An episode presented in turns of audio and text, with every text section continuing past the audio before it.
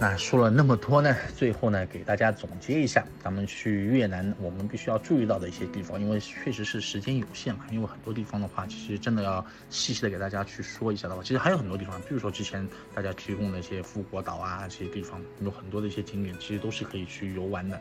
那我们这边呢，就暂时因为时间的原因，就不一一给大家再详细的介绍下去了。那么最后呢，给大家注意说一下，就总结一下去越南旅行我们需要注意的一些地方啊。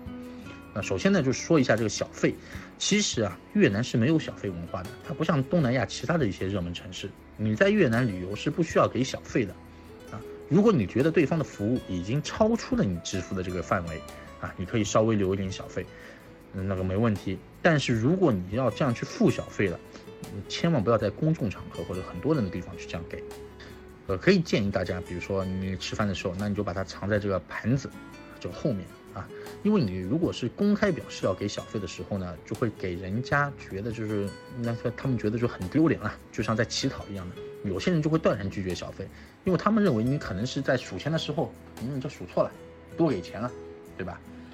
还有呢，就是注重面子，越南人呢是非常关心自己的名声的啊，关心朋友啊、家人和同事对自己的这样一个看法。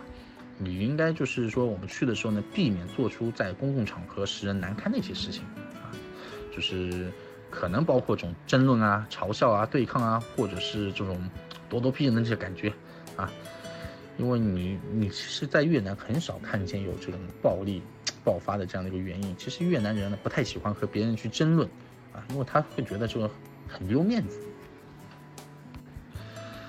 呃，然后呢，就是尊重长辈，除了名字和国籍啊，年龄其实是你在越南要问的这样第一个问题啊。他们的这个社会是建立在这个儒家信仰的这样一个基础上的，在那里的话呢，就是经验和智慧啊，就会受到这种高度的尊重啊。这意味着您要是越老，你就越能获得尊重。所以说，我们老年朋友啊，其实可以去越南去旅游啊。为什么去？年纪越是大的，他们在那边就越尊重你。啊，当你和年纪大的人在一起的时候啊，你就不应该说一些脏话，或者是提一些不太适合的话题啊。在晚餐的时候呢，呃，一般年长的人都是会被优先招待的。所以说，年年长的一些旅游朋友，那如果你们要出去的话，其实我觉得你们是很占优势的啊。在家里啊或者工作的时候啊，啊，他们的意见都是更加有分量的那种。然后呢，就是说到这种买东西交易了，对不对？其实我们很多国内人出去就很喜欢买一些当地的一些小礼品啊，买一些什么啊特产啊啊。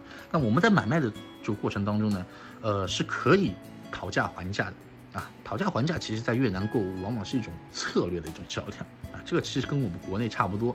越南的商品的价格呢，一般标价都会比实际价格偏高那么一点点，店家呢也会留给游客。就是一个还价的空间啊，你可以跟店主多次的这个讨价还价，谈下一个比较满意的价格。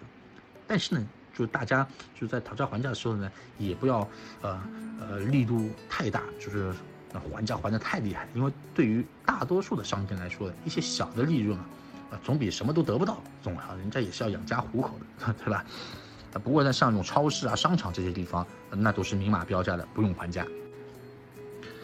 呃，然后呢，说吃的方面呢，就是食物文化嘛。那越南食物呢，其实是越南文化非常重要的这样一个组成部分啊。越南这河流、稻田、山脉和深蓝色的这个大海啊，深深根植于当地的这个文化之中啊。也正因为如此，所以说呢，就说不吃东西啊，是不礼貌的这样一个行为。尤其是当你到别人家里面去的时候啊，他们为你做饭的时候。啊这个时候，啊，对土地和做饭人的这个感谢和赞美，你就不要吝啬了啊。但是呢，你也不要，呃，吃的这种超过你能吃的量啊，适可而止就可以，基本上。那像医疗方面的话呢，其实越南的旅游城市卫生条件的话呢，还还行，我只能说还还不错啊。大街小巷的话呢，基本上都是比较干净的。那有些酒店住宿呢，价格也是比较低廉。我建议，我不太建议大家到当地之后自己去找，还是能够通过携程啊什么事先都订好了，到自由行的朋友就事先都订好了过去，那就相对来说比较安心嘛。环境呢，就是说，因为那当地的一些酒店住宿价格低廉啊，环境不是怎么特别好。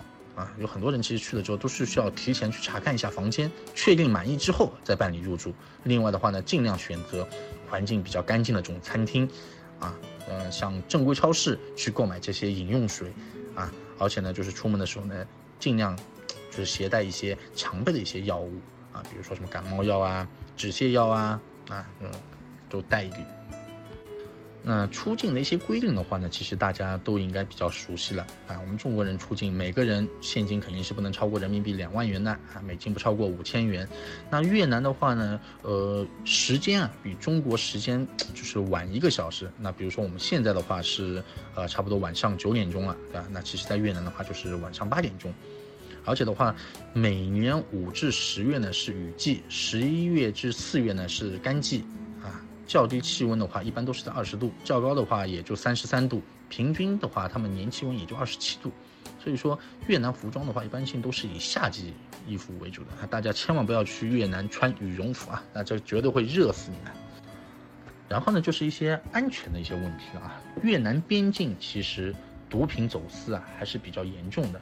那么，所以说呢，我们去越南去旅行的一些朋友，咱们千万不要在当地去发扬这种。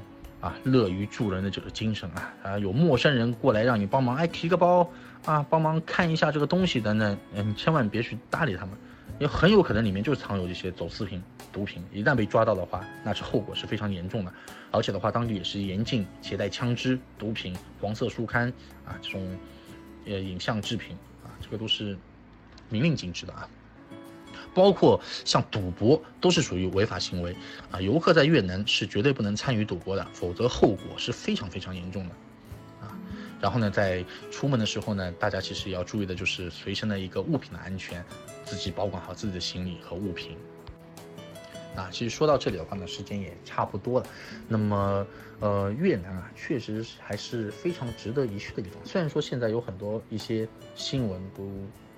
有聊起过排华啊，或者怎么样啊？其实每个地方其实政治上面的一些干预啊，往往都大于一些实际情况啊。其实有很多身边的朋友，像我们疫情之前啊，还算好一点。就我们在去年疫情没有爆发的时候，其实有很多朋友去越南的话，其实也没有我们这个所说的那么的夸张。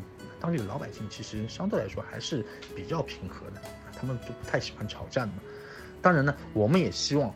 咱们这个疫情真正的能够早点结束，那不管是我们的客人也好，因为我们现在很多国内的一些，呃，省内游都已经是开放了啊。如果哪一天我们真的是全世界的疫情都已经是控制住了，那么我们也能希望我们的游客能够出去游玩，放松自己的身心，对吧？当然前提安全第一。那今天的分享呢，就到这里就结束了。那么如果大家之后还是有什么问题的话呢，也欢迎在群里跟我们的群主。啊，腾腾君留言啊，这边的话，腾腾君也会在后续给大家解答一些问题的。啊，有大家如果是有机会的吧，我们下次可以再开一些说到一些其他越南一些比较小众的啊一些网红的店，再给大家来介绍一下。那今天的分享就到此结束了，好，祝大家心情愉快，嗯，再见。